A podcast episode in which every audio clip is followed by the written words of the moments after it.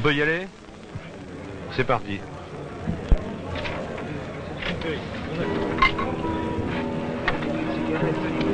C'est parti? Petit problème.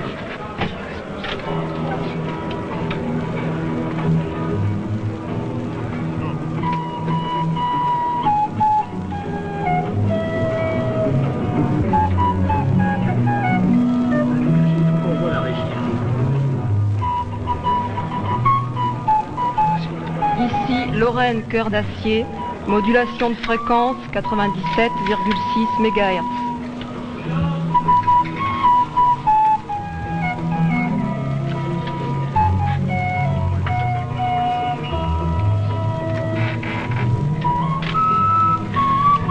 Aujourd'hui, 17 mars 1979, à 16h. Première émission de Lorraine Cœur d'Acier. Lorraine Cœur d'Acier, une, ra- une radio créée par la CGT et mise à la disposition de toute la population de Lorraine en lutte pour défendre ses emplois, son patrimoine industriel et humain. Lorraine Cœur d'Acier, une radio pour vivre, travailler, décider en Lorraine. Dans ce combat, tous ne partagent pas toutes les positions de la CGT. Nous souhaitons que Lorraine Cœur d'Acier permette à tous de participer au débat, qu'elle aide à rassembler tous ceux qui veulent lutter pour l'avenir de notre région, qu'ils soient sidérurgistes, travailleurs d'autres professions, commerçants, artisans, enseignants, et quelles que soient leurs convictions personnelles. Cette radio est la radio de l'espoir. C'est votre radio. Soutenez-la, participez directement à ses émissions, écoutez-la et faites-la écouter.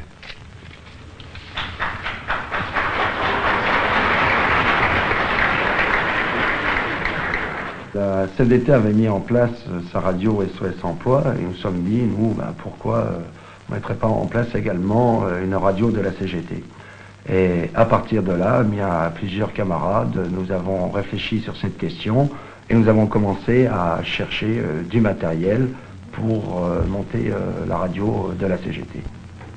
Bonjour, c'est Daria de Fracture qui prend le micro sur euh, Pulsar 95.9 pour une émission spéciale dans le cadre des 100 ans de la radio des 40 ans des radios libres. L'extrait sonore que vous venez d'entendre est issu de la première émission de Radio Lorraine Cœur d'Acier, une radio militante montée par la CGT en 1979-1980 à Longwy, en Meurthe-et-Moselle, dans le bassin sidérurgique. Donc dans le cadre de cette euh, célébration des 100 ans de, la radio des 40 ans des radios libres, euh, comme nous à Fracture, euh, ce qui nous intéresse, c'est bien c'est l'actualité ou le passé euh, des mouvements sociaux. Ce qu'on aime, c'est quand les gens s'organisent pour faire valoir leurs droits, pour se, pour se battre dans le cadre d'un mouvement social.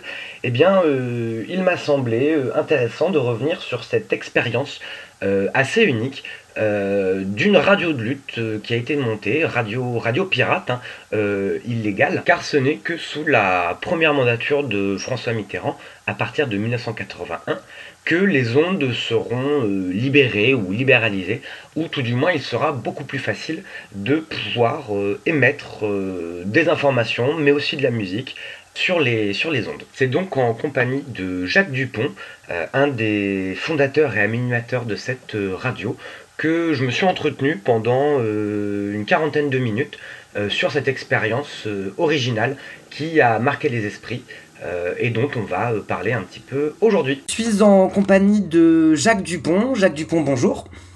Bonjour. Donc Jacques Dupont, vous avez été un des journalistes euh, qui a participé à l'aventure de Radio Lorraine euh, Cœur d'Acier. Euh, donc euh, thématique qui va nous qui va nous porter durant cette euh, interview. Radio Lorraine Cœur d'Acier étant une radio de lutte qui a eu qui a diffusé entre 1979 et 1981 à, en Lorraine, en, à Longueville, à- en Meurthe-et-Moselle. Euh, et donc vous y avez participé. Euh, avant de rentrer un petit peu plus dans, le vif de Radio Lorraine euh, Cœur d'Acier, est-ce que vous pouvez vous, présenter Vous présenter? Bah, je suis journaliste, j'ai toujours été journaliste, j'ai fait des études d'histoire et après je connaissais pas grand monde dans le monde du journalisme, donc j'ai attaqué un petit peu par la face nord en étant rédacteur dans, un bulletin municipal, puis en- ensuite en étant indépendant. euh, j'ai euh, euh, j'étais bon, je suis un ancien 68 art, on peut dire. donc j'étais j'ai euh, contacté par la CGT à une époque où elle euh, s'ouvrait. C'était l'époque où euh, Georges Segui avait pris la direction de la CGT. Et à cette époque-là, le, slogan du congrès où, Segui avait pris le avait pris la, direction, c'était vous ne pensez pas comme moi et alors? Et c'était donc une espèce d'ouverture et, et disons, qui voulait réduire le côté croix de transmission entre le, le PC, entre le Parti communiste et la CGT. Et euh, à ce moment-là, la CGT s'est pas mal ouverte vers les autres. Il y a eu, ils ont fait travailler un certain nombre de gens euh, pour arrêter de faire euh, ce qu'on appelait de la propagande, mais plutôt euh, de l'information. Et j'ai fait partie un peu de ces zigotos qui étaient appelés à venir, à montrer un petit peu ce qu'on pouvait faire, à écrire des choses, etc. Je suis allé chez Peugeot à l'époque, par exemple, à Sochaux, c'était une époque très difficile chez, chez Peugeot. Il y, avait, il y avait un syndicat maison assez violent qui s'appelait la CFT. Et, euh, et, en face, c'est vrai que les militants de la CGT, ils faisaient des tracts avec une langue de bois euh, épaisse euh, comme un tronc de chêne. et euh, on leur apprenait un petit peu, enfin, on travaillait ensemble pour essayer de, de, de parler correctement, de, de, faire des choses qui soient compréhensibles par, par les ouvriers et non pas des slogans mis les uns à la suite des autres. Et puis, euh, ben, le, le, plan d'Avignon qui réduisait le plan européen d'Avignon, qui s'appelait le plan d'Avignon, c'est le nom du gars, euh, ça n'a rien à voir avec le pont, euh, qui prévoyait de, de, réduire énormément la production sidérurgique euh, en France, en Belgique et au Luxembourg, euh, est, est, arrivé et donc ça consistait à fermer grosso modo entièrement la sidérurgie lorraine. Donc il y a eu des mouvements sociaux, évidemment. Euh, il y avait quand même plus de 20 000 emplois qui étaient menacés. La CFDT euh, a créé, euh, c'était le tout début des radios libres. Il hein. faut, se remettre dans le contexte. à l'époque, il y avait Radio Verte Fessenheim qui émettait 10 minutes par jour avec un petit boîtier gros comme une boîte d'allumettes, grosso modo. Radio antinucléaire, précisons-le. Oui, dans un rayon d'action de 3,50 mètres, comme aurait dit Boris Vian. Et, euh, et puis à Paris, il y avait quelques gars qui se baladaient sur les toits de, des immeubles, mettaient, montaient une antenne, euh, émettaient un petit peu et se faisaient euh, récupérer par la police. Et euh, bon, bah, ils passaient nuit au poste, ils avaient une amende, etc. Faut rappeler qu'à cette époque-là, il y avait un monopole de radiodiffusion en France un monopole d'État et qu'on ne pouvait pas avoir de, de, radio autre que la radio d'État. C'est pour ça que RTL ou Europe 1 ou à l'époque ce qui s'appelait Radio Monte-Carlo, qui est devenu RMC, émettait depuis euh, bah, la principauté de Monaco, depuis Luxembourg pour euh, Radio Luxembourg, RTL, qui est devenu RTL, et Europe 1 qui émettait de je sais plus où, mais enfin qui émettait pas de France non plus. Euh, et euh, qui était donc qui avait leur studio à Paris, mais qui les émetteurs étaient à, l'étranger. Et donc, euh, c'est, euh, il y avait quelques petites radios comme ça, euh, pirates, qui existaient, mais qui, ne, qui, fonctionnaient 10 minutes par jour et qui, qui avaient des vies éphémères.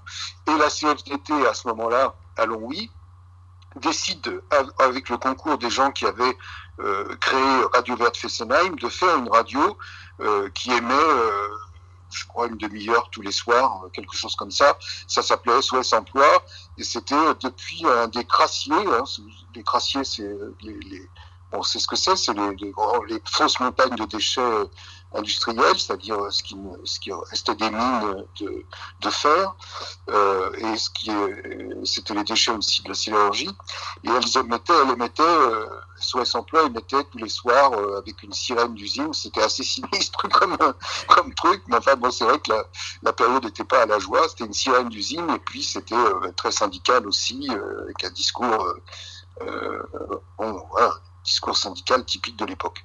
Oui, et précisons d'ailleurs qu'à la, la, CFDT à cette époque-là, euh, au niveau national, ou tout du moins dans, dans, dans, beaucoup de sections de la CFDT, on est quand même dans une approche plus autogestionnaire, plus radicale qu'est-ce qu'il peut y avoir au niveau, de, au niveau local, euh, enfin au niveau national, et particulièrement au niveau local, moi de ce que j'ai pu en lire sur euh, ce qui se passe à, à, à Longwy, dans les bassins miniers, euh, on a quand même une certaine radicalité de la part de, de militants de, de la CFDT.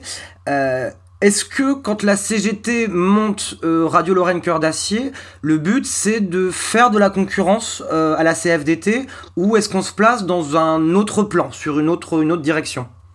Ah ben, C'est-à-dire que la CGT euh, est dirigée par Michel Olmy, qui est un, garçon très imaginatif, dynamique, etc., qui est très amis avec le leader de la CFDT d'ailleurs, puisqu'ils ont fait du vélo ensemble quand ils étaient jeunes et tout ça. Et, euh, et euh, bah, la CGT se dit attends, si euh, la CFDT, qui est minoritaire dans la sidérurgie, fait une radio, pourquoi pas nous? Mais nous, on va le faire. nous, c'est toujours la CGT qui parle. Hein. Nous, on va le faire avec un vrai studio, avec des vrais journalistes et dans un endroit où tout le monde pourra la voir, cette radio. Et donc, il contacte Michel Olmy, euh, secrétaire de l'Union locale CGT, contacte euh, la, CGT à Paris, le service de, propagande de la CGT de Paris, et euh, leur dit on veut monter une radio, aidez-nous. Et à ce moment-là, il se trouve que Marcel Tria, mon ami Marcel Tria, qui est mort l'année dernière, euh, qui, avec qui j'ai fait cette radio, euh, avait lui eu un projet de radio à Montreuil, dans une municipalité communiste, qui avait échoué, je ne me rappelle plus les détails, mais enfin bref.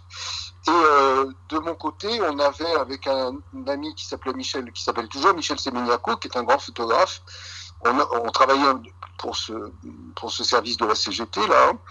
euh, et euh, enfin on travaillait occasionnellement, euh, et on avait eu cette idée de dire pourquoi la CGT ferait pas un camion qui se baladerait euh, dans, dans les villes euh, avec euh, une radio, ça émettrait tous les jours, il serait protégé par les militants, vous êtes nombreux, etc. La CGT était à cette époque-là favorable au monopole d'État de la radiodiffusion, et donc n'avait pas donné suite à notre idée, qui était sans doute un peu farfelue d'ailleurs.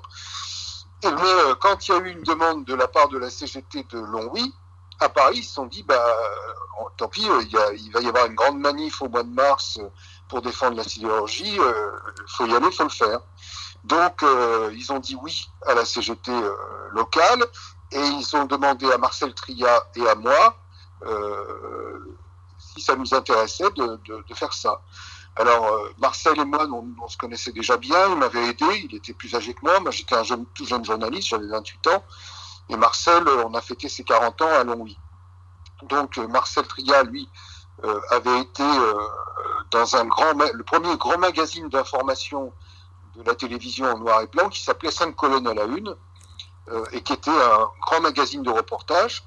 Et euh, Marcel euh, s'était fait virer de la télé en 68 parce qu'il avait fait grève. Il hein, faut pas oublier que à cette époque-là, c'était quand j'entends parler de dictature aujourd'hui, je rigole parce que à, cette époque-là, à la télévision et à la radio d'État, c'était quand même un petit peu compliqué d'avoir un point de vue euh, un peu critique vis-à-vis du gouvernement. Mm, mm.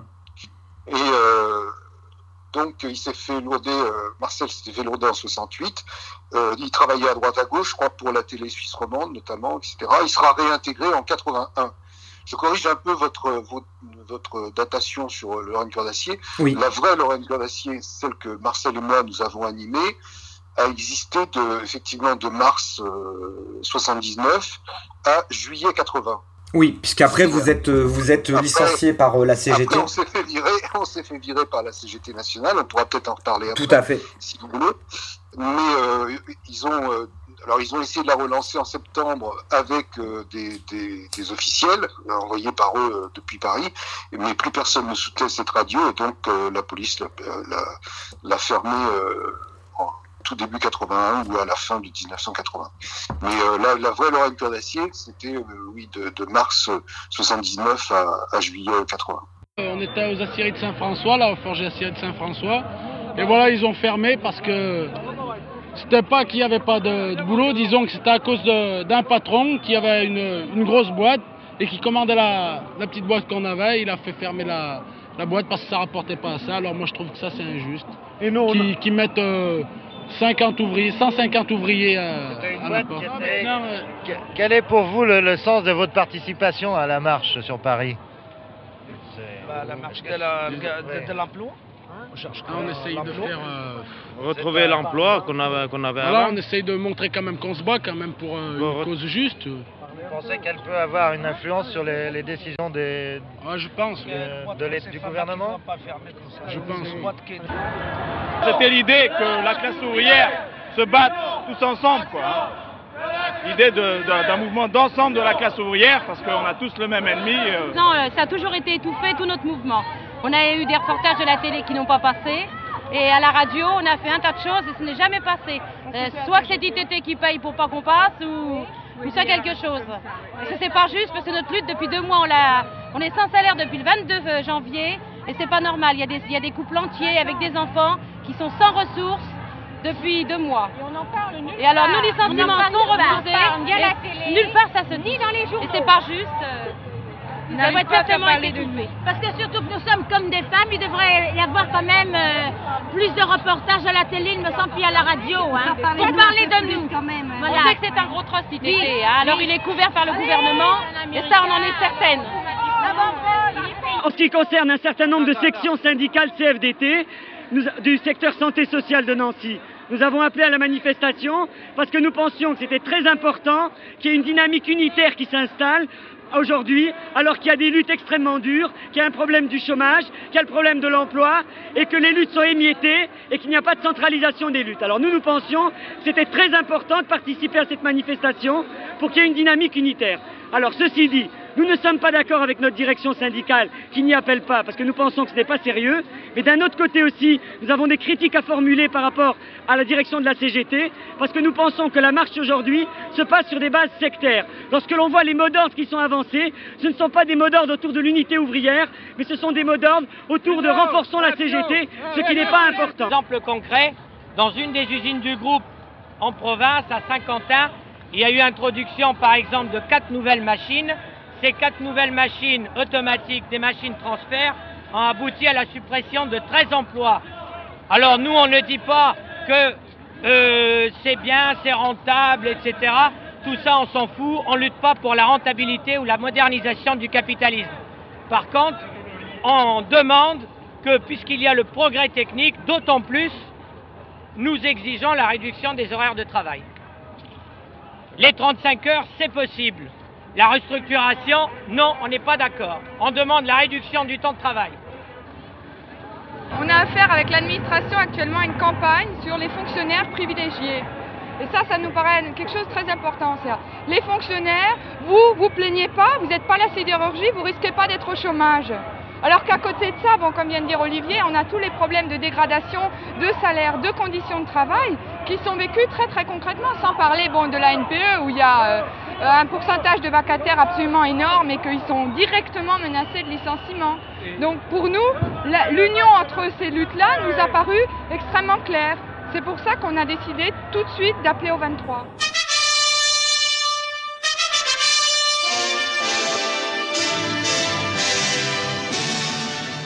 Vous êtes bien à l'écoute de Pulsar 95.9. Vous venez d'écouter des grévistes de longue vie ou des environs interviewés lors de la grande manif du 23 mars 1979 organisée à Paris, dans la capitale, pour défendre l'emploi dans les bassins sidérurgiques. À bien des égards, les choses n'ont pas changé ou presque. Mais ce 23 mars 1979, Radio Lorraine Cœur d'Acier, qui était fraîchement créée, était sur les lieux de la manifestation. Cette manif est mémorable. Si elle rassemble beaucoup de monde, entre 80 000 et 100 000 personnes, elle voit aussi la rage de la révolte exploser. Toute la journée, de nombreux accrochages ont lieu avec la police, mais aussi les SO des syndicats. Les magasins des grands boulevards sont saccagés. Bref, c'est une journée de revendication émeutière. Mais reprenons notre entretien avec Jacques Dupont, qui fut au cœur de Lorraine Cœur d'Acier.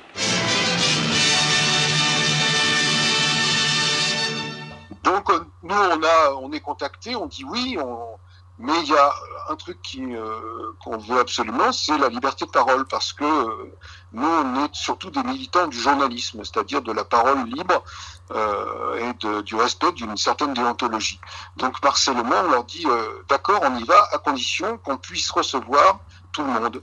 Et à Paris, on nous dit, ok, puis vous verrez sur place. Donc on est parti en se disant, en se disant bah, qu'on allait rester trois jours et que, euh, comme partout ailleurs, euh, on serait embarqué par la police et qu'on passerait une nuit au commissariat de Longwy et qu'on rentrerait chez nous.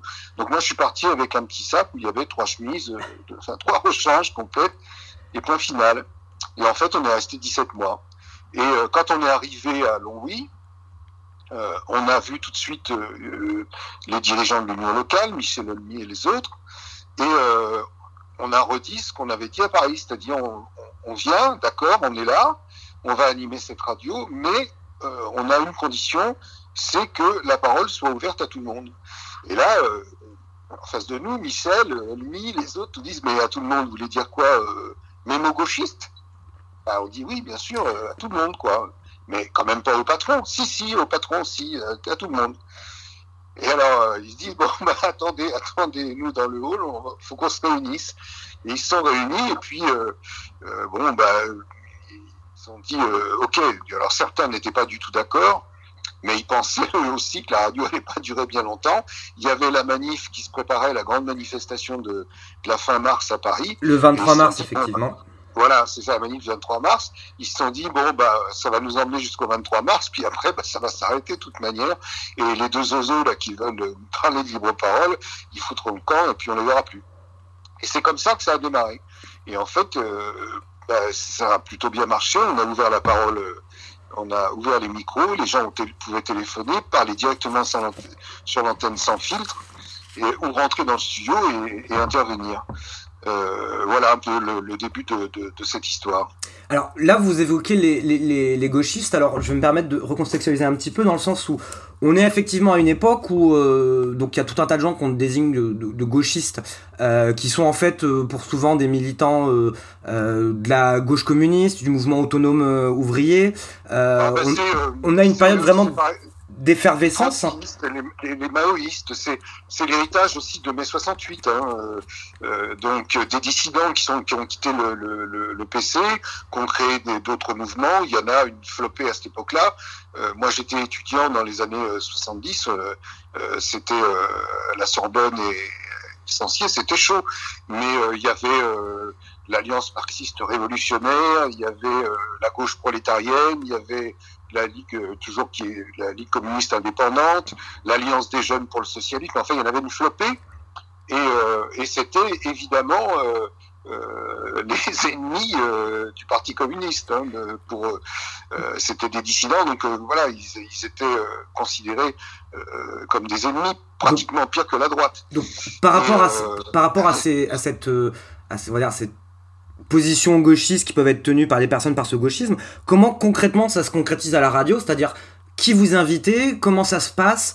Euh, les débats, les échanges avec euh, effectivement des personnes qui ne sont ni à la CGT ni au PC, euh, qui sont des organisations très puissantes dans, dans, le, dans le coin où vous êtes à Longvie. Alors, au départ, si vous voulez, la, grande ouverture, ça a été surtout de donner la parole à des gens qui ne l'avaient pas. Hein. Euh, le, le, le, bon, il y a toujours les images un peu fortes de l'avenue d'Alain Krivine, qui était euh, euh, à cette époque-là le, patron de la Ligue communiste révolutionnaire, de, de, de, la, LCR. J'ai dit LCI tout à l'heure, mais c'est une déformation professionnelle. C'est la LCR, la, Ligue communiste révolutionnaire, qui était qui est un mouvement trotskiste, et Alain Krivine, qui était un leader à cette époque-là, non leader, tout le monde l'avait vu à la télévision, euh, et euh, il est venu à Longwy et on l'a invité à l'antenne. Mais ça, si vous voulez, c'est évidemment, ça a posé des problèmes, puis les mecs sont intervenus, ils n'étaient pas d'accord, ils le disaient. Ce que, voilà, bon, Écrivine est resté, a fait une émission de, plus d'une heure avec nous, peut-être une heure et demie, un truc comme ça. Alors ça, c'est spectaculaire, mais ce qui était le plus intéressant dans cette radio, euh, c'était pas ça. C'était euh, le fait que des gens qui qui pensaient ne jamais parler dans une radio, qui pensaient ne pas en avoir les moyens, qui pensaient ne pas avoir les mots pour le faire, sont venus et ont pris la parole dans cette radio. C'était ça qui était le, plus intéressant. Alors, qui, par exemple bah, Par exemple, les femmes. Les femmes de, de, de, de sidérurgistes, elles n'avaient pas trop droit à la parole. Euh, Bon, et puis elle, c'est pas elle qui détenait les informations. Euh, c'est le mari qui rentrait et qui euh, le soir racontait ce qui s'était passé à l'usine. Euh, d'un seul coup, les femmes se sont emparées de la radio. Elles sont venues faire la technique au début, puis après elles se sont mises autour du micro, quoi. Et euh, d'un seul coup, c'est elle qui détenait l'information parce que le mari pouvait pas écouter la radio. Lorraine Cordassi à l'usine, et c'était elle qui enregistrait des cassettes ou qui lui racontait le soir ce qui s'était passé sur l'antenne. Donc euh, d'un seul coup, ça leur donnait une toute autre euh, valeur. Et puis elles ont commencé à prendre la parole, à raconter a raconté ce que c'était la version pour elles des trois bits, par exemple, de, leur mari. je me rappelle de, de Vélia, une femme formidable, qui a dit, moi, l'usine m'a volé les deux tiers de, de mes nuits d'amour. Euh, parce que mon mari faisait les trois vite. Et puis, on a découvert toutes les souffrances, euh, les, avortements que refusaient de faire certains médecins. Euh, il y a eu des prises de parole qui ont été très très violentes, qui ont, créé des réactions de la part du corps médical, notamment, qui du coup sont venus aussi intervenir à la radio et, dire ce qui se passait aussi. et puis, il y a eu tout ce, tout ce que les femmes avaient sur le, sur le, sur le cœur, qui sont, qui sont venus. Je crois que la bande dessinée qui, est sorti euh, ces jours-ci. Tout à fait, Lorraine Cœur d'Acier. Euh, d'Acier à Futurapolis raconte ça très très bien parce qu'ils ont, ils ont eu accès aux bandes. il se trouve que la CGT, quand même parisienne, nous surveillait un peu. Elle, faisait enregistrer euh, des cassettes de toutes les émissions pour voir si pour voir ce qu'on racontait un petit peu, ce qui se disait sur l'antenne, ce qui a d'ailleurs provoqué la fin de Lorraine Cœur-d'Acier euh, quand euh, Henri Krasuki a pris la succession de Georges Segui à la direction de la CGT nationale. Mais euh, il y a eu ces prises de parole, il y a eu les handicapés, il y a eu la guerre d'Algérie, il y a eu tout ça qui est, remonté d'un seul coup, avec des anciens d'Algérie qui sont venus parler un peu de ce qu'ils avaient fait, de comment ça s'était passé. les handicapés, bah, on les considérait pas dans, dans les jeunes de la, de, la CGT ou d'ailleurs dans ces coins-là. D'un seul coup, on a donné la parole aux handicapés. D'un seul coup, il y a eu un autre regard de posé sur, sur ça. C'est ça qui a été. Euh, Jacques Dupont, vous justement, par rapport à ces interventions en fait, euh, ou ces émissions euh, relativement autonomes dans le sens où ce sont des, des, gens qui parlent de leur vécu, vous en tant que journaliste et animateur de la radio, comment est-ce que vous positionnez? Est-ce que les gens viennent proposer leurs émissions librement? Comment ça se, comment ça se débrouille en fait? Oui, oui. Alors, bon, euh, on, les encadre, on, on, essaie de les aider. Euh, déjà, on avait aussi un, copain technicien qui était venu euh, pour former les gens à la console, hein, c'est-à-dire à ouvrir les micros, à mettre les disques et tout ça. C'était c'était relativement simple ce qu'il y avait à faire, mais il fallait quand même l'apprendre. Et ensuite, il se le transmettait entre eux, ce qui fait qu'il y avait des feuilles de roulement. La technique était assurée totalement par les hommes et les femmes de Longwy. Euh, il y a eu un copain qui est venu pendant une semaine et après ils se sont transmis eux-mêmes comment on faisait. Euh, et puis ben, nous on avait une journée de radio par exemple, ça commençait le matin, euh, on allait assez tôt, on était installé dans la mairie de Longwy. Hein. Le, bâtiment, c'était un studio en bois qui avait été construit par les, par les ouvriers, quoi, et sidérurgistes, avec une grande vitre, et on était à l'intérieur ça sentait euh, le, vieux mégot et la transpiration fortement, et beaucoup le vieux mégot là-dedans, parce qu'il n'y avait pas, pas d'aération. Et euh, on, on, se servait d'une salle de la mairie au-dessus que le maire nous a mis à disposition. Alors, il faut savoir que l'émetteur était, euh, l'antenne était sur le clocher de l'église, avec l'aide du curé, et que nous, on était dans la mairie euh, communiste. voilà, c'était un curieux mélange, mais c'était fort sympathique tout ça. Et on, est, on avait une salle au-dessus, on avait tous les journaux tous les matins, et on préparait une revue de presse, puisqu'on n'avait pas d'AFP, on n'avait pas d'agence. Pour synthétiser les informations voilà, d'agence France Presse ni rien. Donc, pour faire pour donner des infos, en fait, on faisait une revue critique de la presse, quoi. Et on expliquait à partir, on expliquait à partir d'un article, euh, un article, euh, on expliquait ce que ça voulait dire. Alors, ça pouvait être un article scientifique, comme ça pouvait être de la pure polémique. Moi, j'étais quand même un petit peu plus spécialisé dans la polémique. Et, euh, et Marcel, qui avait une très forte culture journalistique, était capable de, de faire de la géopolitique, des choses comme ça. Donc, on on racontait un peu en se servant de la presse. Euh, on apprenait aussi aux gens à lire les journaux autrement que la façon dont ils les lisaient jusque-là. Quoi. Et puis, euh, à cette revue de presse, tout le monde pouvait venir participer. Alors, sont venus participer euh, des journalistes de Paris, aussi bien du Figaro que de Libé. Libé, à l'époque, il y avait les premiers articles de Libé sur la Cœur d'Acier avaient été faits depuis Paris en disant c'est une radio de la CGT, euh, porte-voix de la CGT, etc. Donc on avait un peu gueulé. Et du coup, il y a un gars, un autre journaliste euh, qui est mort maintenant, qui s'appelait Maurice Nashman, qui lui aussi était un gauchiste qui venait avec son frère, ils avaient été des anciens 68 ans. Maurice était un des, premiers journalistes de, de l'ID qui avait été créé au lendemain de 68. Hein. Donc le Libération gauchiste, précisons bien, qui à l'époque était... La Libération de Serge Sully, Jean-Paul Sartre, etc. Et, et Maurice Najman est venu très souvent participer à la revue de presse. avec nous. Et puis, tous ceux qui voulaient, tous ceux qui étaient de passage, les, pouvaient venir, etc. Euh, participer avec nous. On, on, on, a invité même certains à venir le matin lire les journaux avec nous, préparer la, le, avaient voulu dire des choses, etc. Et puis, euh, une... après, il y avait des émissions qui se succédaient. Alors, j'en ai oublié euh, beaucoup, mais euh, il y avait euh, Lonely Jazz Action, c'était euh, un club de jazz un club d'amateurs de jazz qui, qui, qui, était très connu, en plus euh, nationalement, euh, qui est venu faire des émissions de jazz. Il y avait euh, un jour, on a vu débarquer le rédacteur en chef de Rock and Folk, qui venait voir ce qui se passait là et qui du coup a décidé de venir faire une émission régulière. il y avait une émission de poésie. Il y a des profs de français qui sont venus faire des lectures commentées de, textes. Il y avait des émissions régulières. il y avait des émissions de, musique classique. Il y avait une émission faite par les immigrés en langue arabe et en français. Je crois que c'est la première fois qu'une radio euh, euh, en France donnait la parole aux travailleurs immigrés de la sidérurgie, enfin en tout cas de la sidérurgie, ça c'est sûr, mais aux travailleurs immigrés dans leur langue. Et euh, il y avait tous les soirs il y avait des émissions quoi, toute la, toute l'après-midi. Et puis par ailleurs on avait nous une autre émission l'après-midi, on revenait avec Marcel et on avait euh, on recevait des gens, etc.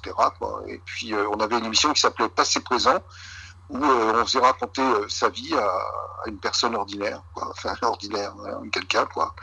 Euh, alors c'était, ça pouvait être un petit commerçant ou ça pouvait être un ouvrier de la sidérurgie, ou ça pouvait être une travailleuse de chez Gilles euh, qui était euh, une entreprise de textile. Voilà, mais quelqu'un venait raconter sa vie, d'où il venait. Faut pas oublier que la Lorraine des ouvriers, c'était une, Lorraine extrêmement mixte sur le plan des populations. Il y avait beaucoup d'Italiens, beaucoup de Polonais qui étaient venus travailler là. quand on regarde les monuments aux morts de ce coin de la Lorraine, on s'aperçoit qu'il y a beaucoup de noms en i. Hein, C'était très italien. Et les grandes fêtes euh, organisé pour Lorraine Cœur d'Acier, c'était toujours la pasta chute, hein, c'était toujours les, les pâtes et, et c'était un curieux mélange entre l'Italie et, et, la Mirabelle de Lorraine. Hein. ce qui nous détruisait pas mal l'estomac. Mais euh...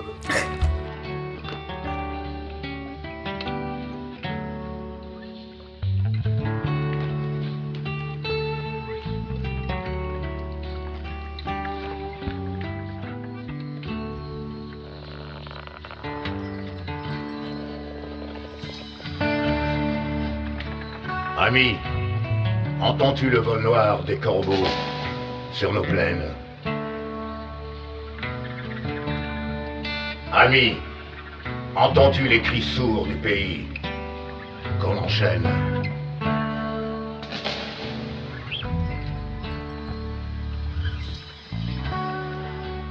Oui, partisans, ouvriers, paysans, c'est l'alarme.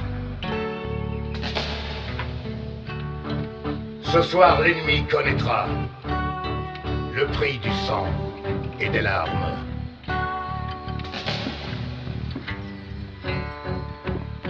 Montez de la mine, descendez des collines, camarades.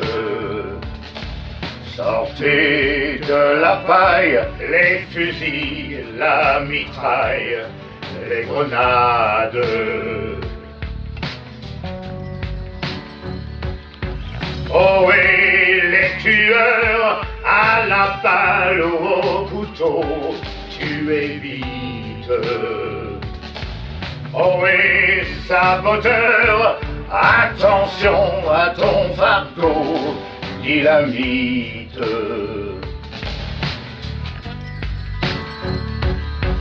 C'est nous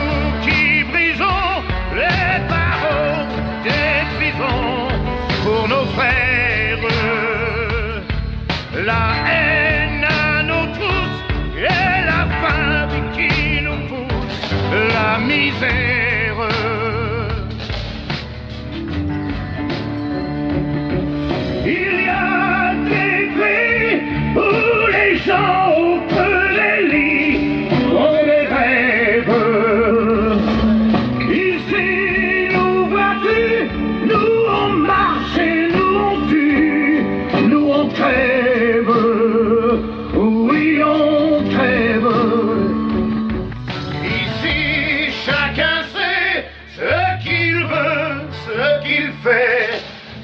quand il passe.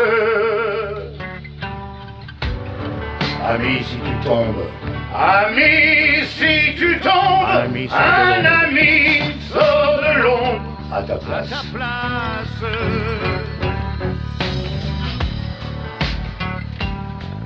Demain du sang noir séchera au grand soleil. Séchera au grand soleil.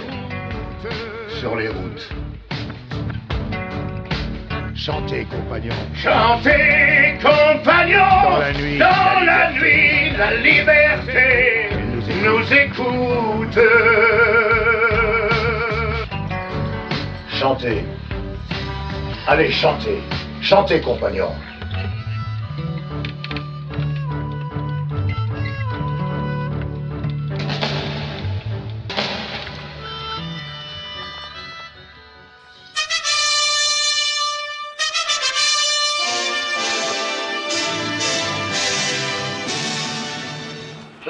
De Pulsar 95.9 et c'est toujours l'émission sur Radio Lorraine Cœur d'Acier, Radio de lutte, dans le cadre de la semaine sur les 40 ans des radios libres. Vous venez d'écouter une chanson de Johnny Hallyday qui reprend le chant des partisans. Alors pour l'anecdote, si j'ai choisi de diffuser une chanson de Johnny Hallyday, c'est que à l'époque, en 79, Johnny était venu à Nancy pour un concert et Johnny Hallyday était très apprécié dans le coin, euh, notamment par des ouvriers et des ouvrières en lutte.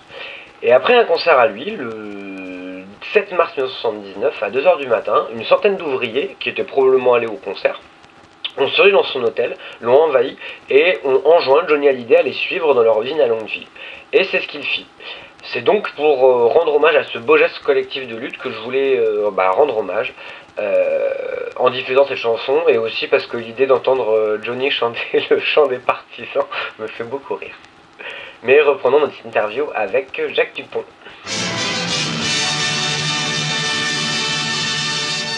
Radio Lorraine Cœur d'Acier, c'est une, c'est une radio de lutte qui parle de, de lutte sociale, de lutte syndicale. Euh, mais comme vous le venez de l'évoquer, il y a beaucoup, de, beaucoup d'émissions qui n'ont pas trait en fait à des, euh, à des éléments purement syndicaux ou purement de, de lutte, de lutte sociale. Euh, D'ailleurs, Ingrid Hayes, qui a mené une étude sur, vos, sur cette période sur Lorraine Cœur d'Acier, euh, note en fait que assez rapidement, les votre radio parle pas forcément de lutte sidérurgique. Est-ce qu'au final, euh, la radio de lutte, elle se situe pas en fait dans cette émancipation de la parole aussi? Est-ce qu'au final, c'est pas euh, euh, la lutte se place sur un autre plan, c'est-à-dire pas forcément sur le plan du travail, sur le plan de la, sidérurgie en l'occurrence, mais en fait sur peut-être lutte pour la vie un petit peu, ou tout du moins pour une reprise de la parole? Vous avez parfaitement raison. Alors, tout ce qui était euh, mouvement social, puisqu'on était quand même en pleine effervescence, la, la- la fin de cette histoire, c'est quand même euh, euh, la fin de la sidérurgie. Hein. C'est quand même à la place de à la place des hauts fourneaux, on a fait un terrain de golf. Hein. Donc, euh, c'est la fin d'une, c'est la fin de la sidérurgie. J'y suis retourné euh, 20 ou 30 ans plus tard, euh, et avec euh, en se promenant avec Michel Olmy, avec le secrétaire d'union locale, d'un seul coup, il me montrait les, où était la, la scierie d'Achière, et d'un seul coup, on a entendu des gens nous- interpeller et nous gueuler dessus. Euh, C'était des joueurs de golf qu'on dérangeait parce qu'on était au milieu du terrain, alors que nous, on était sur l'ancien emplacement des, hauts fourneaux. Quoi. Enfin bref. Euh, évidemment, la, priorité était à la, aux luttes. Dès qu'il y avait une intervention, quelque chose, c'était prioritaire sur l'antenne, par téléphone ou en arrivait quand les gens venaient en direct euh, à la radio. Mais ce qui a été euh, très très important et qui, à mon avis, participe à la lutte sociale de façon formidable dans cette histoire, et c'est pour ça qu'on, a- qu'on euh, 42 ans ou 43 ans après, on parle toujours de Lorraine Cœur d'Acier, c'est euh, l'ouverture de la parole à tout le monde. C'est, le, c'est d'avoir dépassé euh, la lutte syndicale pour euh, de- permettre aux gens de, savoir qui ils étaient, quoi, d'où ils venaient, qui ils étaient, et de, leur montrer que leur parole, elle avait, elle avait de la valeur, que leur histoire n'était pas, euh, euh, n'était pas, euh, comment dire, quelque chose d'ordinaire, quoi, que chacun avait, avait le pouvoir de prendre la parole. C'était ça quand même qui a été fait très fort dans Lorraine Cœur d'Acier. Alors après, vous me questionnez sur les rapports avec la CFDT tout à l'heure, j'ai pas fini tout à fait de, de vous répondre. C'est que les rap- il y a eu des débats CGT, CFDT euh, euh, sur l'avenir de la sidérurgie.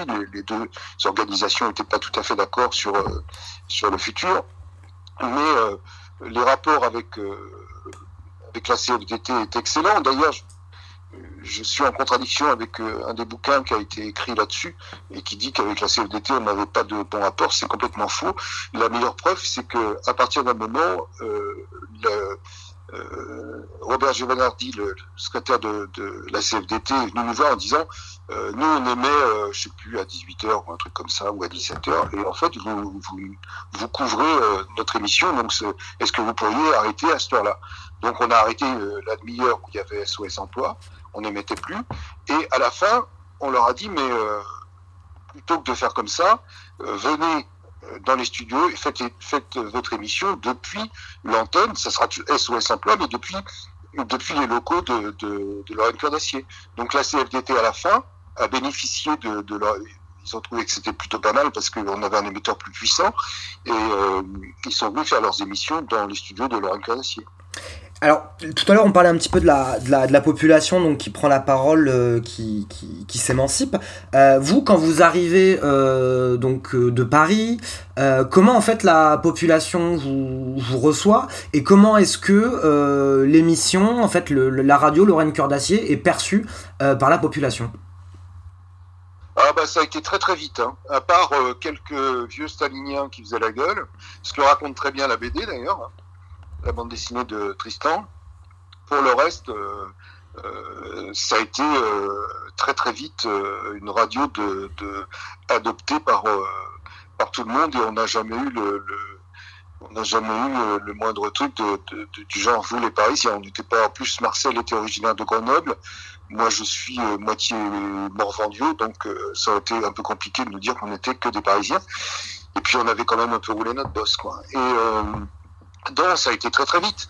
Il euh, faut savoir que au départ, euh, pour qu'on conserve nos, nos, cartes de presse, euh, au départ on les est payés par la CGT nationale, au SMIC.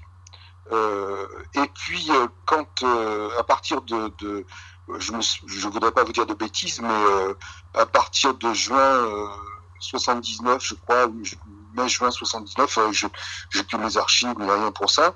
Euh, la CGT nationale a fait savoir que euh, elle ne voulait plus payer nos salaires. Euh, en fait, ils pensaient que ça allait s'arrêter, que euh, on, allait, on allait en rester là. On était très critique sur les pays de l'Est. On était très critique sur, à l'époque, l'armée soviétique était en Afghanistan, on avait beaucoup critiqué ça. Euh, je me rappelle d'un truc de, de, Il y avait eu des élections en Bulgarie.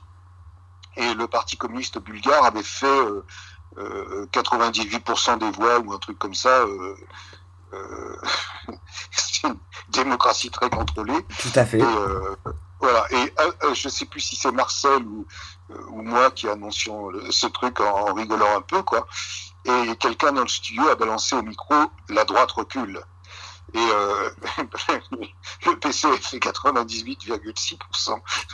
Et donc voilà, ce genre de réflexion, ça passait pas bien dans les hautes sphères une fois que euh, à la CGT parisienne, Henri Kazuki avait repris le pouvoir. Et, euh, et donc ils ont cessé de nous payer. Et les, donc nous on s'est dit bah c'est foutu quoi. Et les gens de oui ont dit non non pas du tout. On va créer une association qui s'appellera les Amis de LCA et on va collecter de l'argent et euh, comme ça vous pourrez avoir euh, avoir vos salaires. Donc en fait la, la radio s'autogère, elle devient autogestionnaire, elle s'émancipe de euh... ouais, ouais, exactement. Alors c'était versé quand même à la vie ouvrière qui était l'hebdomadaire de la CGT hein, euh, pour que on, on, continue à avoir qu'on continue à avoir la sécurité sociale et nos cartes de presse. Ça transitait par la VO, mais c'était les gens de l'ONUI qui payaient entièrement les charges sociales et nos salaires. Donc, excuse-moi, il n'y avait pas une espèce de un peu de schizophrénie à la CGT où d'un côté, au national, on vous discrédite euh, et on vous coupe les vivres, mais tout en continuant à vous à vous salarier via la voie ouvrière? Ouais, C'était c'était une, une, hypocrisie. Euh, bien, bien, évidemment, puisque mais ils pouvaient pas dire, ils pouvaient pas dire aux gens de l'ONUI qui était en pleine bagarre, votre radio, on n'en veut plus, et vos journalistes, on n'en veut plus. On faisait partie intégrante de, du truc là-bas. On était, euh, on était la radio. euh, avec les gens. Donc euh, si euh, à Paris ils avaient dit on arrête la radio et, Tria et Dupont on les fout dehors, ça aurait été ça aurait été la révolution à ce, moment-là. on était en pleine en pleine bagarre sur la, la sidérurgie. Donc ils pouvaient pas faire ça. Donc quand Longwy leur a proposé bon, vous avez plus les moyens de, payer les deux journalistes parce que il y a trop, de lutte et que ça leur coûte, ça vous coûte cher. Très bien, on va le payer, mais vous continuerez à, faire transiter les salaires par la vie ouvrière pour qu'ils gardent leur carte de presse. Les autres ne pouvaient pas dire non, sinon ça aurait été dire euh, euh, on abandonne mon oui. Quoi. Donc ça a marché comme ça jusqu'en euh, juillet 80. À ce moment-là, en juillet 80, il y a les accords qui sont passés. Les les salariés touchent une enveloppe et on ferme la sidérurgie et, euh, chacun part avec sa prime et c'est la fin de, des haricots. Quoi. À ce moment-là, la, CGT nationale a pu enfin euh, euh, fermer la radio. Quoi. Du jour au lendemain, on a appris que nos salaires n'étaient plus versés, euh, ça passait plus par la VO, et que ils avaient piqué l'émetteur pour euh, soi-disant réviser l'emmener à Paris. Quoi. Donc en fait au final la, la radio est victime de la répression en fait euh, à la fois syndicale et politique qui émane de, de la CGT et du PC. Oui, il se trouve que dans ma vie, les deux, deux radios euh, pirates que j'ai fait, euh, que j'ai faites, elles ont été brouillées par la droite, parce qu'on avait un brouillage énorme, et achevées par la gauche à chaque fois. Et quand, euh, quand on était à Longwy, on a été brouillé. Euh, ils ont tout essayé, des hélicoptères, des avions. ils faisaient des brouillages, donc c'était très difficile de recevoir la radio. Mais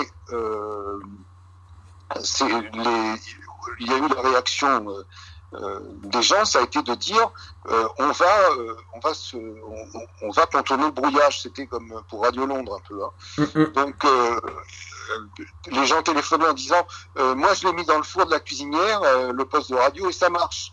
Et petit à petit, les gens ont créé, les militants ont créé un, système de débrouillage, un service de débrouillage. Alors, c'est rigolo parce que un, jour qu'on faisait une émission euh, sur euh, la guerre d'Algérie, justement, et euh, il y avait euh, un témoin qui racontait euh, qu'il avait été ce qu'il avait fait en Algérie, qu'il avait été contraint de pratiquer la torture ou quelque chose comme ça. Enfin, je me rappelle plus exactement du détail de l'émission, mais euh, des, des, des, anciens du contingent qui, qui, qui avaient participé à des, à des choses assez moches, quoi. Et euh, il y a un type qui a téléphoné en nous insultant, en disant euh, euh, on était au service de la France, moi j'étais dans les bérets noirs ou les bérets je sais pas quoi. Euh, évidemment, nos frères tombaient, euh, qu'est-ce qu'on pouvait faire d'autre que torturer, etc. Et on lui a dit, bah, venez, venez, euh, venez à la radio, vous êtes en sécurité à la radio, venez nous raconter ça, venez, venez, porter la contradiction à celui qui, est en train de parler. Et venez, c'est le débat. Et le type est venu. Et en fait, quand il est arrivé au micro, il s'est quasiment effondré en sanglots. Et il a raconté qu'il avait ça sur la conscience depuis toujours et qu'effectivement, il, avait pratiqué euh, la torture. Et ce gars est devenu, euh, il était euh, très bon technicien dans je sais plus quel secteur, après il vendait des voitures, enfin. Et il est devenu le chef du service de débrouillage. Ce type qui, était un ancien de, de, de l'Algérie qui avait pratiqué la torture est devenu le débrouilleur, le, chef du service de débrouillage bénévole de la Cœur d'Acier. Et tous les soirs, ils passaient et euh, ils avaient monté une petite équipe et les gens téléphonaient pour s'inscrire en disant j'arrive plus à capter la radio, je suis brouillé, qu'est-ce que je dois faire? Et ils allaient chez eux. Alors ils emmenaient euh, des rouleaux de fil euh, qui étaient sans doute piqués à, à la tréfilerie de Louis sidérurgie, et ils tiraient des câbles entre les balcons dans les HLM. Euh, alors on avait des trucs incroyables quoi. Les gens nous disaient ah ben si je mets la radio dans la baignoire, alors, du coup on, on l'enlève comme une douche, mais quand on met dans la baignoire ça marche. J'ai tiré un câble euh, depuis le balcon jusqu'à etc. Et il y avait un service de débrouillage jusqu'au moment où euh, euh, le, le, on a installé, enfin pas nous, hein, ceux d'en face, euh, TDF a installé un, un, émetteur de brouillage euh, sur euh, une des collines qui domine Longwy, qui s'appelle le Bois de Chat. Et là, ça a été une manif. Euh, nous, on a arrêté l'antenne. On a dit on peut plus quoi. Euh, on a arrêté l'antenne et là, tout le monde s'est rassemblé dans la rue. Il y avait de tout. Il y avait de tout. Il y avait euh, aussi bien les commerçants que euh, les militants, que tout le monde est monté au bas de Ça a été une, nuit, une nuit d'enfer. Je crois même qu'il y a eu des coups de feu tirés. Il y a eu des, une nuit de, de, de, rébellion terrible. et, et on a repris les, émissions, je crois, le, le, le surlendemain. Euh, euh, la manif du bois de chasse a été un truc euh, très violent. Et, c'est à ce moment-là que les débrouilleurs se sont mis vraiment à, être, à, jouer un rôle effectif et à débrouiller les gens chez eux. Quoi. Ah oui, pour pouvoir que l'information se diffuse, puisque là, quand on parle de, brouillage, on est en fait on est vraiment sur des. On a même émis, on était en modulation de fréquence, mais on a même émis avec un émetteur qui avait été récupéré auprès de l'armée américaine, je sais pas quoi, un émetteur petite zone qui datait de la, la, Seconde Guerre mondiale et qui avait été vendu dans un surplus. On avait émis en petite zone pendant un moment pour, pour vaincre le brouillage.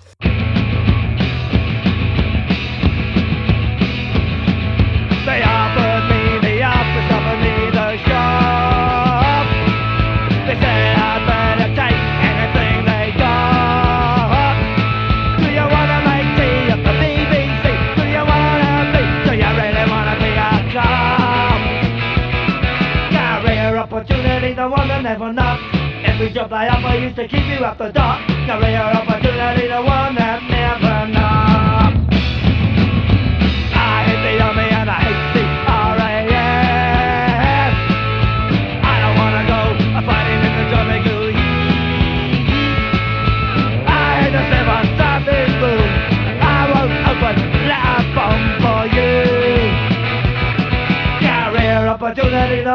Never knock. Every job they offer used to keep you at the dock. Career opportunity, the one that never knock.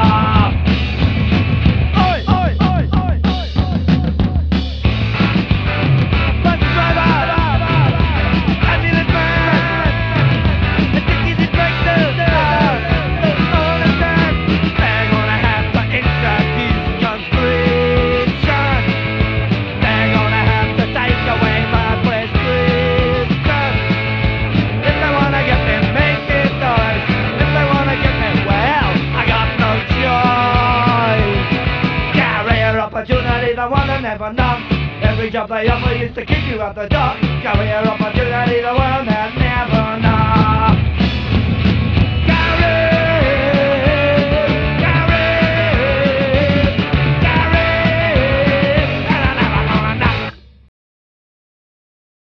Oui, parce que quand on parle de brouillage, on parle vraiment là de stratégie étatique euh, qui euh, visait en fait à vous empêcher d'émettre, puisqu'on le rappelle que on parle de radio libre, mais en fait c'est aussi radio pirate, puisque le, le, il était toujours interdit d'émettre sur. Euh, ah bah complètement. En plus, une radio comme la nôtre, elle était doublement interdite. Quoi.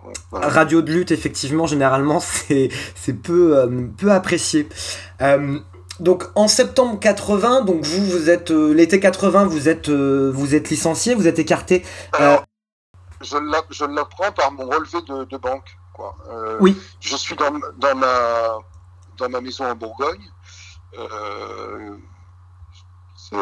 J'avais racheté une ruine quand j'étais tout jeune et donc je la retapais tout le temps. Et et je, m'aperçois que je suis à découvert. Je n'ai pas reçu mon SMIC habituel et j'étais à découvert. Donc euh, j'appelle la vie ouvrière pour euh, dire comment ça se fait. l'argent de, des amis de LCA n'a pas, pas été transmis ou quoi. Et là, j'ai une secrétaire qui me dit non, non, depuis euh, la lettre d'Henri, vous, n'êtes plus payé. La lettre d'Henri, c'était Henri Krasuki qui avait dit vous cessez, vous envoyez l'argent à, Louis, mais vous cessez de, de, faire une feuille de paye et de faire un, virement à ces, aux deux journalistes. Donc on a, on a été viré comme ça. Voilà. On a découvert qu'on était, euh, qu'on était à découvert. Voilà. Et, euh, et puis, euh, alors, il y a eu des articles dans Le Monde, dans, dans le Nouvel Obs, dans plusieurs canards. et on a été convoqué par le secrétaire à la propagande de la CGT nationale au mois de, septembre, qui s'appelait Jean-Claude Larose, qui était. Euh, bref, difficile de qualifier ce mec, et euh, qui nous a dit euh, où vous cessez votre campagne euh, anti-CGT, alors qu'on était juste interviewé, on avait été interviewé par Le Monde et, par euh, le Nouvel puis je sais plus, deux, trois canards, mais en plus tout le monde, euh, voilà, on était en septembre ou octobre, c'était ridicule, puisque c'était fini depuis juillet, donc tout le monde s'en foutait, c'était plus d'actualité, quoi. Euh, et vous toucherez pas un rond, si vous continuez votre campagne, vous ne toucherez pas un rond du chômage, mais euh, si vous arrêtez, vous aurez le chômage, etc. Et en fait, j'ai pas eu de chômage, quoi. Donc, après, j'ai eu des copains qui m'ont fait travailler à droite à gauche. Marcel, euh, je crois, est reparti à la télé suisse romande. On s'est démerdé comme on a pu, ça a été un peu les vaches maigres après. Et puis, euh, j'ai été contacté par. euh, J'avais rencontré Kathleen Evin, qui, euh, que vous connaissez peut-être, qui faisait des émissions à France Inter, mais qui avant était une, grande journaliste de- du Nouvel Obs et qui avait suivi cette histoire depuis longtemps et qui m'a dit euh, j'ai des copains qui veulent monter une radio depuis l'Italie euh, en direction de la France. Euh, Est-ce que ça t'intéresse de- de- d'y participer? J'ai dit non, euh, moi là, ça va, je viens de donner. C'était quand même un grand, grand traumatisme, hein, le Ouais. cœur d'acier. Et puis finalement, bah, j'avais pas de boulot, donc j'y suis allé et j'ai fait euh, une autre radio euh, qui émettait euh, depuis euh, le Monte Bignone, à côté de San Remo, qui s'appelait Radio K, euh, avec un groupe de journalistes euh, passionnés par leur métier. Et on a été brouillé là, on a été brouillé par Giscard. Mitterrand est arrivé en mai 81 et on été de nouveau brouillé et achevé euh, sous Mitterrand euh, parce que euh, on voulait pas entendre parler d'une d'une radio. ce qui nous a été dit officiellement, c'est on, on veut pas d'un Libé en radio. voilà, donc on, a été, flingués aussi. Nos journalistes et les animateurs ont été recyclés dans des Radio France, Radio, France locales. D'autres, un- Xavier Prévost a- est parti à France Musique, c'était un passionné de jazz, etc. Euh, et euh, les deux leaders, c'est-à-dire euh, Pierre Crisol qui venait d'RTL et moi, on nous a proposé euh, un euh, Tahiti, l'autre, euh, je sais plus quoi, la Réunion, de manière, ils étaient vraiment en, pleine psychose, de manière à ce qu'on soit jamais plus ensemble. Quoi. Voilà. Évidemment, on a refusé et on a atterri à Poitiers. Voilà. D'accord, à Poitiers, c'est-à-dire donc vous encore sur une autre radio. Non, on avait un, non, on avait un copain euh, qui s'appelle Claude Fouchier, que vous devriez interviewer d'ailleurs, qui est, qui est à- toujours à Poitiers, qui était un grand reporter RTL, très très grand journaliste, euh, qui avait couvert l'affaire Breuer-Lartois, si ça vous dit quelque chose. Non. Euh, c'est un fait divers qui a passionné la France entière à une époque. Euh, très très grand journaliste de radio, Pierre, euh, Claude Fouchier. Et euh, on a travaillé ensemble euh, pendant quelques années euh, à Vouillé, à côté de, de Poitiers. Euh, on avait un studio et on a fabriqué des émissions. On a euh, pour des pour, euh, pour des radios, puisqu'à l'époque après le- les radios sont devenues euh, les radios libres ont été autorisées. On a fabriqué des émissions et puis on a monté beaucoup de radios euh, un peu partout avec la presse quotidienne régionale. On en a monté une à Angoulême, une à Bordeaux, dans l'Est, à Cherbourg, à Nantes. À Nantes, on avait fait une grosse radio. Et puis, euh, je me suis retrouvé président d'une radio libre euh, à Poitiers, qui, je crois s'appelait Radio Forum. Euh, S'il y a des anciens, ils s'en souviendront peut-être. Eh bien, espérons. Euh, mais voilà, je- je- c'était pour donner un coup de main, quoi. hein. Mais et, donc- puis, euh, et puis après, bah, je suis remonté euh, sur Paris, et puis bah, la vie continue, et je suis toujours journaliste, et euh, je suis au journal Le Point aujourd'hui, voilà. Mais parce que vous là, quand vous quand vous commencez votre carrière de journaliste, euh, vous êtes plutôt presse écrite, si j'ai bien compris. Euh, et en fait, Euh, à 20 Je suis un peu tout, hein. Ouais. Presse écrite, mais je bricole un peu aussi des trucs. Je, je- j'écris des textes pour des expositions. Euh, j'ai réalisé deux, trois. euh, j'ai, j'ai participé à des films aussi, comme intervieweur, euh, à des documentaires. Je, je fais feu de bois parce que j'ai pas grand chose, quoi. Donc, je prends ce qu'on me propose. Mais en, euh, en tout cas, Radio Lorraine Cœur d'Acier, dans votre euh, parcours Ah, professionnel, la première vraie radio. voilà, ça vous, ça vous met le pied vraiment dans le monde de la radio que vous, Ah, que vous ne lâcherez que tardivement, visiblement, après. ça m'a mis même plus que le pied parce que quand vous faites euh, 5 ou 6 heures de direct par jour sans avoir d'agence de presse, euh, je vous garantis qu'après, euh, vous pouvez commenter un match de football sans connaître le nom des joueurs. Hein. Oh, c'est, après, j'ai quand même été relativement à l'aise euh, quand on m'interviewait à la radio. Et, mais après, je suis revenu à la presse écrite. Après, j'ai écrit pour le journal du dimanche, pour l'IB, pour, pour pas mal de, de, journaux à partir des années 86-87. Et puis en, en 99, je suis rentré au journal Le Point. Et malgré mon passé un peu chargé. Ils n'ont pas eu peur de vous prendre. ne m'a pas fait de spacisme. Eh bien écoutez Jacques Dupont, en tout cas, merci beaucoup pour, euh, pour cet entretien autour de Radio, Radio Lorraine Cœur d'Acier. Hein. Euh, on l'a évoqué à plusieurs reprises, mais il y a effectivement une bande dessinée qui est sortie donc euh, chez Futuropolis, Lorraine Cœur d'Acier, Histoire d'une radio pirate libre et populaire 1979-1981 de Vincent Bailly et de Tristan Thiel. si les gens sont intéressés pour Radio Lorraine Cœur d'Acier, vous trouverez de très nombreux documentaires ou ouvrages euh, sur la question, particulièrement le travail de Ingrid Hayes que j'ai cité, euh, qui elle après se place vraiment d'un point de vue de la sociologie du militantisme, euh, qui apporte un autre éclairage sur le, sur le sujet. et vous pourrez aussi trouver un ouvrage qui s'intitule Le chiffon rouge, que je retrouve mes sources. ouvrage avec DVD, donc ah, mais ça a été fait par. Euh, oui, c'est avec des archives de la radio. Oui. Euh, ça a été fait par un groupe de jeunes chercheurs qui ont édité ça. Euh, il y a des archives de la radio, il y a des DVD, des CD dedans. on peut entendre des émissions de Lorraine Cordassis. C'est vraiment, c'est vraiment très très bien, oui, le chiffon rouge.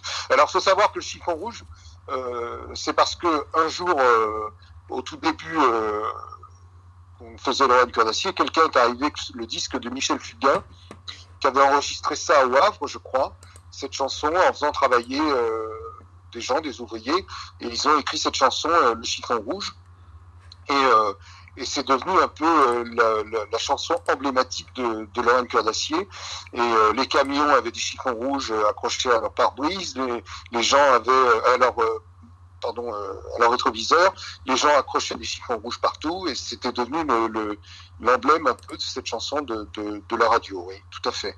Et le grand regret de, de des gens de Longwy, c'est que Michel Fugain n'est jamais venu euh, interpréter. on a, on a reçu euh, beaucoup, beaucoup, beaucoup de monde. Euh, Renaud est venu. Euh, euh Danny Cohn-Bendit est venu. Vous vous rendez compte, en plein fief un peu stalinien quand même. Provocation, certains diront a passé une bonne semaine avec nous, à animer les, émissions aussi avec nous. C'était très sympathique et, euh, et euh, il y a eu des débats euh, riches entre lui et, et les sidérurgistes. Ouais. Il était devenu un de leurs copains. eh bien écoutez, pour terminer cette interview, eh bien on va diffuser la chanson Le chiffon rouge de Michel Fugain. merci encore à vous, Jacques Dupont, pour cette intervention. Et bonne continuation à vous. Et bonjour au pot de vin. Eh bien, nous n'y manquerons pas. Merci. Voilà, c'était donc une interview de Jacques Dupont, un des membres fondateurs de Radio Lorraine Cœur d'Acier, radio de lutte dans le bassin sidérurgique de Longwy en 1979-1980. Euh, radio Pirate qu'il n'a pas animé seul, qu'il a animé avec euh, d'autres personnes, euh, que sont Marcel Triat et Michel Olmy. Euh, que vous pourrez retrouver dans différentes euh, interviews ou euh, analyses sur cette histoire. Précisons que ces trois militants CGT qui avaient été à un moment exclus de la CGT ont été réhabilités dans le courant des années 2000 sous la mandature du secrétaire général Bernard Thibault réhabilitation qui a notamment permis la création du film documentaire euh, Un morceau de chiffon rouge, documentaire radiophonique de Pierre Baron, Raphaël Moutarde et Frédéric Rousiens, qui comprend à la fois un DVD mais aussi 5 CD reprenant les enregistrements de la radio, dont une grande partie des archives sont conservées aux archives départementales de la Seine-Saint-Denis à Bobigny euh, archives départementales dans lesquelles le, Parti communiste français et la CGT ont versé la quasi-intégralité de leurs archives, ce qui est assez rare comme démarche euh, et qu'il est intéressant de, noter. Euh, pour notre part, on tient à remercier tous les intermédiaires qui nous ont permis de faire cette interview, à savoir Paul de Poitiers, Manu du groupe Moucracker de Lorraine et Eric Molozdov, que l'on remercie chaleureusement euh, ainsi que Jacques Dupont, bien entendu, pour leur euh, participation proche ou lointaine euh, à cette émission. C'est donc terminé. Comme convenu, on va se quitter avec la chanson Un morceau de chiffon rouge de Michel Fugain. En attendant, vive les radios libres, vive les radios pirates, vive les radios associatives. Longue vie à toutes les radios associatives, qu'elles soient françaises ou internationales. Et particulièrement, en tout cas pour moi, je saluerai bien sûr Pulsar, FPP et D4B. A bientôt